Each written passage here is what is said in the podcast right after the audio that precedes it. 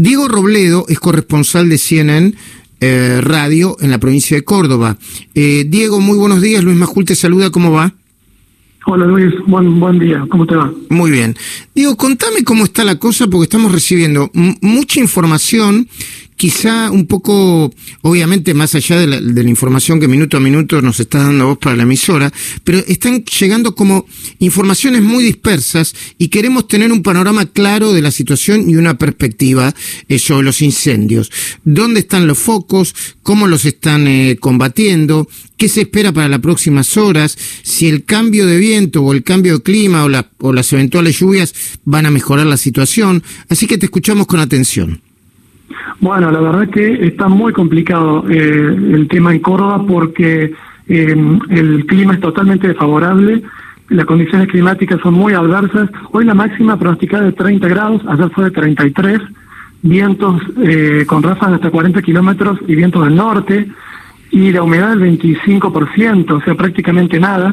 Hace cinco meses que no llueve realmente en Córdoba, y como decías, ¿qué perspectivas hay? Malas. Lamentablemente los bomberos hoy saben que van a tener otra jornada muy difícil. Ayer este, 400 bomberos trabajaron eh, con 10 aviones hidrantes, 6 de la Nación, 4 de la provincia de Córdoba con helicópteros, eh, peleando cuerpo a cuerpo contra las llamas, que realmente por momentos era una pelea muy desigual, porque eh, los focos eran muchísimos en distintos puntos, pero además las llamas altísimas.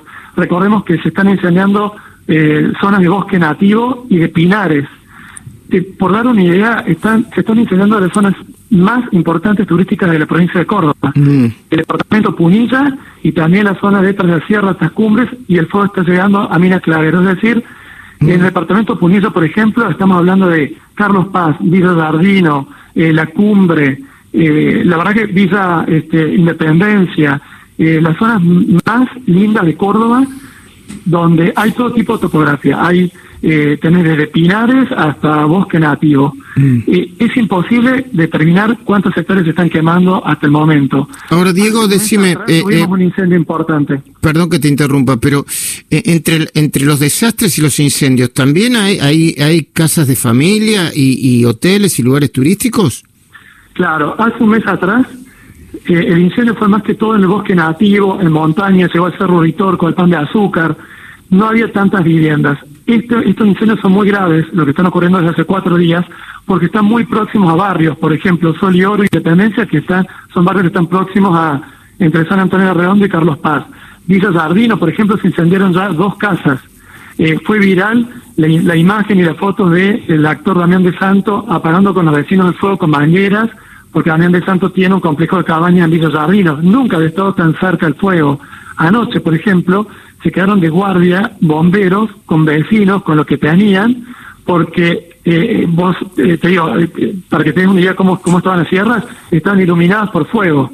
Entonces, eh, la verdad que esta vez estaban muy cerca de las viviendas, por eso el, gobernador Juan Esquereti dijo, la prioridad es salvar las vidas de las personas. Después, las propiedades, bueno, vamos a, si algo se incendia, el gobierno se va a hacer cargo y va a ayudar económicamente, pero acá es la vida de las personas, porque nunca estuvo tan cerca el fuego. Te estoy diciendo que hace un mes incendiaron 50.000 hectáreas, fueron 10 días de incendios, eh, también zonas donde, donde hacía 12 años que no se quemaban, y para que tengan una idea de cómo está la situación, los bomberos dijeron, cuando todo esto termine, la sierra de Córdoba van a ser iguales. La gente, eh, olvídense de lo que sabían, eh, o que recordaban de lo que eran las, la, sierras, porque la verdad que mm. eh, lo que se quemó es muchísimo. Y como te diciendo, muy este, eh, pobladas y también turísticas. Ayer el, el incendio llegó, por ejemplo, a la zona de Bosque Alegre, donde estaba el observatorio astronómico. Afortunadamente no se quemó, pero estuvo a metros. Mm. Ahí el observatorio está en una, en una lomada donde hay muchos pinos y se encendieron rápidamente. Las llamas llegaron a 15 metros de altura y tocaron la cúpula del observatorio, pero afortunadamente no se mm. quemó. Pudieron actuar a tiempo. pero, por ejemplo, hay, hay capillas, hay este, estancias, no solamente viviendas particulares, noviciados. Bueno, es toda una zona realmente eh, de mucha población y mucho patrimonio, ¿no? A ver, eh, eh, para ubicarnos en la provincia, eh, ¿qué es está está cerca de la de la capital eh, las sierras que se, que, se están incendiando, ¿están en qué, de la capital hacia qué zona y con qué cercanía? Bueno, Carlos Paz está a 30 kilómetros. A partir de Carlos Paz hacia arriba llega hasta eh, Villa y la cumbre. Mm. ¿sí? O sea, va atravesando todas las sierras. Desde eh, uno de los focos importantes que se inició fue justamente entre Villa Carlos Paz y San Antonio Arredondo. De hecho, eh, muchos barrios de eh, Córdoba pueden ver desde Córdoba la, la ¿Ah, capital se pueden ver las, las sierras así como se están Es hacia el norte, a ver si yo me estoy ubicando bien. ¿Es hacia el norte? ¿De, la capital hacia el, no, hacia el norte?